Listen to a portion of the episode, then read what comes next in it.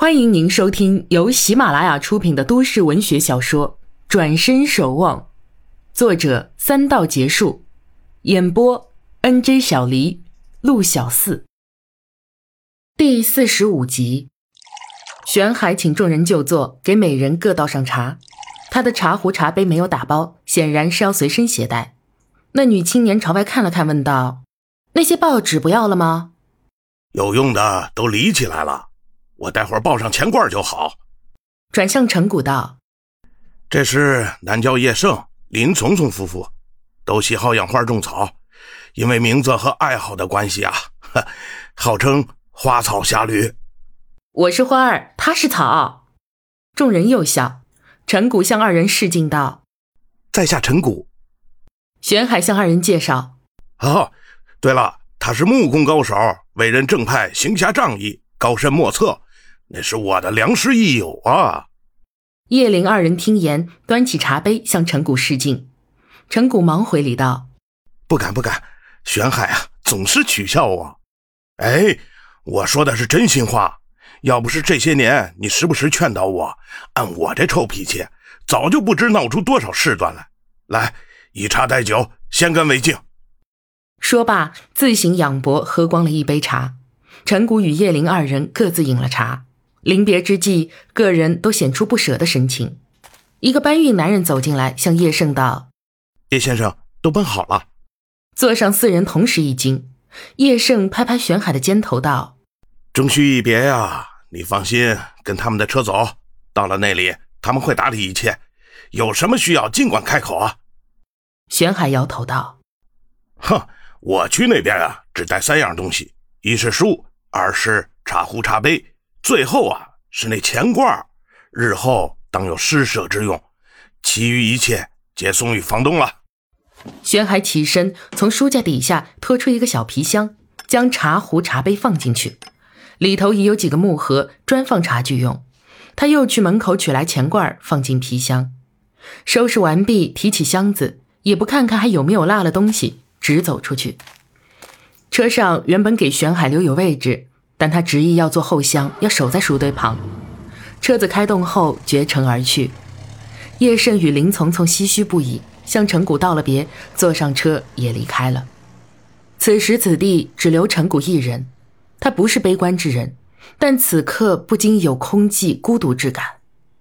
自王禅说闭门谢客开始，到现在目送玄海远离红尘，他有种被抛弃的感觉，独立一方。想与他们见面谈话而不能，想唤他们出门一步而不能。眼前这回头巷，名曰回头，却即将面目全非。陈谷满怀惆怅，边逛边看人情世物，直至黄昏才往回走。天气有转暖转热的迹象，人心似也躁动不安。前方围着几个妇女在高声叫嚷：“自己理亏还讲别人不好，我怎么理亏了啦？你这样叫是什么意思啦？”哎，你还嘴硬啊！馒头明明五毛钱一个，你为什么要卖一块钱啊？我一直都是卖一块钱的，好吧？阿婆，这就是您不对了，明明都是五毛的，怎么突然涨价了呀？就是一块钱，大家都卖一块钱的，好吧？人家馒头有你这两倍大嘞，卖一块钱是有道理讲的吧？你这些小不拉几的，凭什么卖一块钱啊？快退钱！现在馒头都卖一块的，我不退。你这死老太婆，亏我这些年啊，都往你这里跑的，不知道给你赚了多少钱。那没办法，你早上买的馒头，你到这个时间来说，啊，谁知道你安的什么心啊？大家给我评评理啊！早上我家丫头带了一块钱来买馒头，平时大家来买不都是五毛钱一个的吗？对吧？这个老太婆竟然对我的丫头说一块钱一个啊！结果我家小丫头……周围一阵轰轰闹声，都在讨论。这个时候他放学，陈谷经过人群，走出去好几步了，也不见背后有定论出来。他到家后，发现陈月和小郭一脸喜庆地坐着，对面坐的是陈妈妈和陈二姨。阿古回来啦！陈妈妈第一个看到他，忙向他招手，他也是一脸的笑意。陈谷见妹妹微红着脸依在小郭旁边，现出少有的小鸟依人的样子，不禁纳闷儿，坐下看着众人。陈妈妈乐呵呵的，刚说着呢，我们家要有喜事啦。陈谷看看小郭，又看看妹妹，心中明白几分，笑问：“是不是要分堂了？”小郭腼腆的笑着点点头。呵呵，呃，准备五一订婚。陈谷大喜，拱手祝贺。阿古要抓紧啦，妹妹都要嫁人了。陈二姨说着，给陈月使了个眼色。陈月会意，对哥哥道：“我们定好啦，今年先订婚，等哥定了亲事，我们再选日子结婚。”小郭道：“对，哥，你要抓紧啊，不然我都不知阿月什么时候嫁给我。”陈妈妈和陈二姨均笑，陈谷苦笑道：“你们何必这样呢？我要是不结婚呢，你们就不结婚了，还没有这样的事儿啊。”陈妈妈盯紧儿子道：“你怎么能不结婚啊？这样的事儿才不会有。你看小郭和阿月多懂事儿，想到大家最近啊不开心，就趁现在先订婚，让大家开心开心。他们这么定，还不是希望你也开心起来吗？再说。”这个家呀，还得靠你传下去呢。陈谷暗自紧张，传宗接代的讲法又被提起来，又要被催紧了。陈二一见陈谷沉默不语，忙圆场：“不急，就算有了人呐，也得深入了解。阿谷懂道理的。哦，对了，阿谷，你帮我谢谢王禅，他的药可真管用。你们看我的气色是不是很好了？”陈月探身上前，细细端详二姨的脸，夸张着神情道：“哇，简直返老还童了耶！我现在终于明白一件事儿了。”说罢，收回身子做思考状。小郭忍不住问：“什么事？”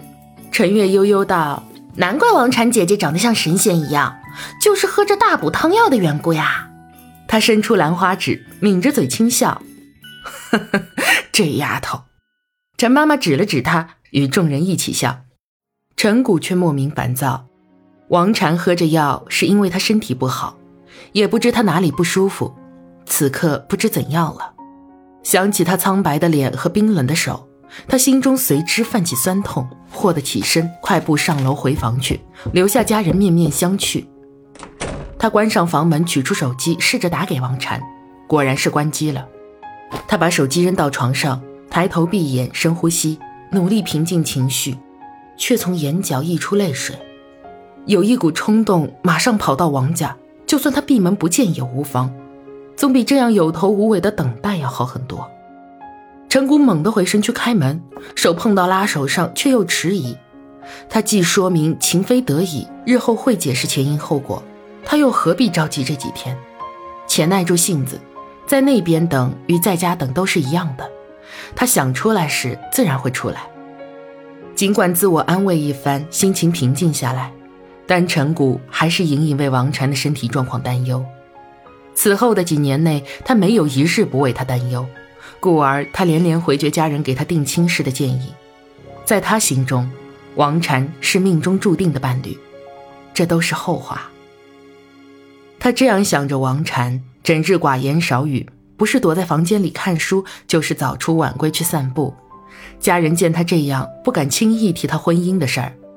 又想了三天，这天是周六，早上突然接到王董电话，坐下午的飞机回来，让他去接机。陈谷一听，心突突的跳，喜出望外。一则欢喜能见到王禅了，二则与王董久别重逢。用过午饭，他便换了装，早早开到机场，一路喜悦。坐等王董时，陈谷想起那日接王禅的情景，心中充满暖意，暖得心里发痒，脸上不禁带着笑。想到终于能去王家见他，他却有点发慌，该怎么说怎么做才妥当？直接给他一个拥抱，还是对他说他这辈子都想跟他在一起，永远不分开？不好不好，两人单独相处时，他自然可以这么说这么做。可是如今王董回来，他不能明目张胆。万一王董不同意他们来往怎么办？他懊恼地拍了拍额头，心道：这点他还真是没想到。他一个愣小子，什么也没有，王董怎么会同意呢？难道他注定只能默默躲在一边？